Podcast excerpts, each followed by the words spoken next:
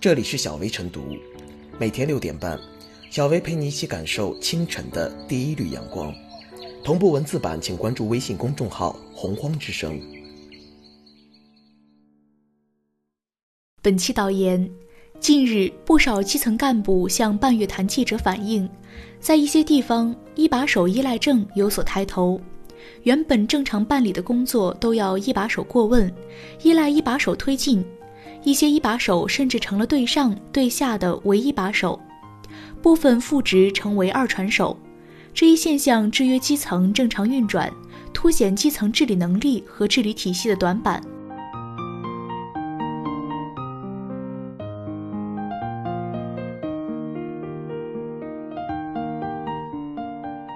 一把手依赖症背后是以领导满意至上。去年。北方某企业负责人跑一个和秸秆燃烧有关的清洁供暖项目，遭遇县区部门工作人员各种推脱。政策规定不能烧煤，但规定上也没写可以烧秸秆。无奈之下，他去找县区一把手打过招呼后，事情办得非常顺利。在全国各地，类似这样的状况可谓不在少数。一些小事成老大难。不是部门没能力解决，而是没真正重视，非要等顶头上司发话才赶紧办理。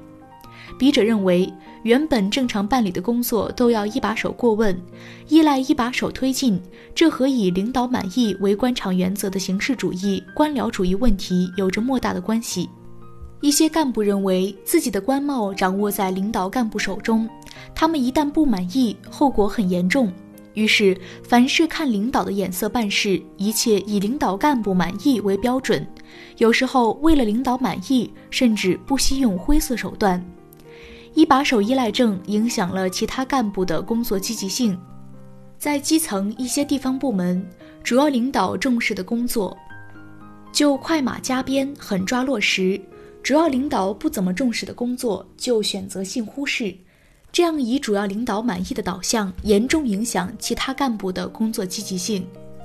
一些本来应该由部门贯彻执行的工作，他们为了保证效果，也往往邀请主要领导到场，让他们强调几句重要性的话，以示这项工作主要领导很重视，以督促下级单位部门重视这项工作，确保保质保量完成。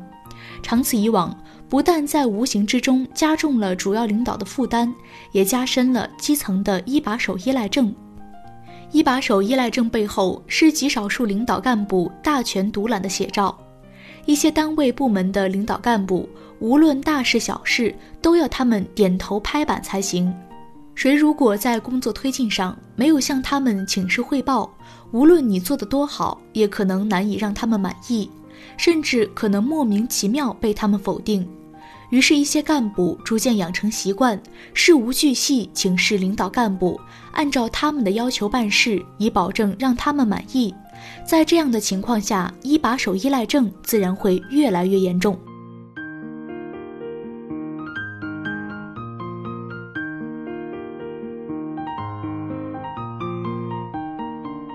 根治一把手依赖症，关键是依法行政。一把手不重视不解决，一把手重视什么就优先解决什么。一把手办公室前门庭若市，副手们办公室前门可罗雀。一些地方一把手依赖症有所抬头，对于这些地方并不是一件好事。有的媒体常常报道一把手怒斥某部门不作为、乱作为。事实上，并非一把手怒斥之时这些问题才发生，而是问题发生后一直没人想解决。探究一把手依赖症，可以发现，一把手依赖症的根源在于职权划分不够科学，制度不够完善，执行起来力度减弱，各相关职能部门人员的权责履行不到位。而在这些情况之下，对于不科学的职权划分和履职不到位。又缺乏宏观上的优化调整，缺乏应有的问责问效，这就导致一把手越来越忙，而其他副手、职能部门、一线党员干部就越被闲置。一把手成为一个地方职能部门这个整台机器的代名词。表面上，强人型干部确实力度大、有干劲，并且能出成绩，但其负面作用可能也被无形中播种下来。一把手依赖症的发生和持续，将弱化行政职能的正常发挥，扭曲地方形象，无形中影响了地方发展。一把手依赖症的出现，权力行使过度集中，也让一把手有被围猎的危险。应该通过正常程序办理的事，私下找一把手解决，无形中发生了权钱交易的可能。推动工作既需要一把手抓抓一把手，还需要把压力和责任实现层层传导；既需要明确一把手的职权，也需要让每个部门每个工作人员的职责清晰起来，责任落实到位，真正让一个地方一个部门机器整体运行起来，而不是让一个部件代替整个机器。郡县制，天下安。不管是一个区县还是一个部门的发展。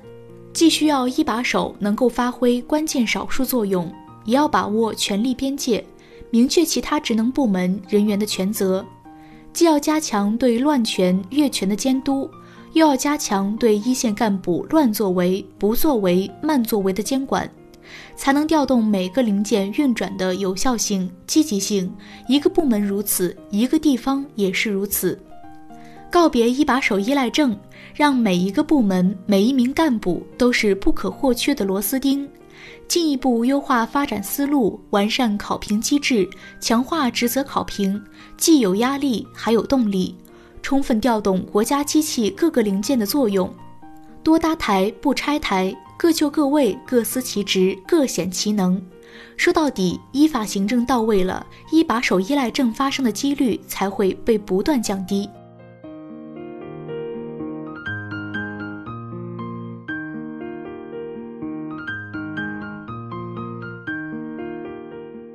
小薇复言，在一些地方抬头的一把手依赖症，虽彰显了一把手之权威，能够让问题很快解决，却让一把手深陷具体事务之中，分散其精力，让其难以安心抓班子、谋全局，无形中限制了地方持续发展。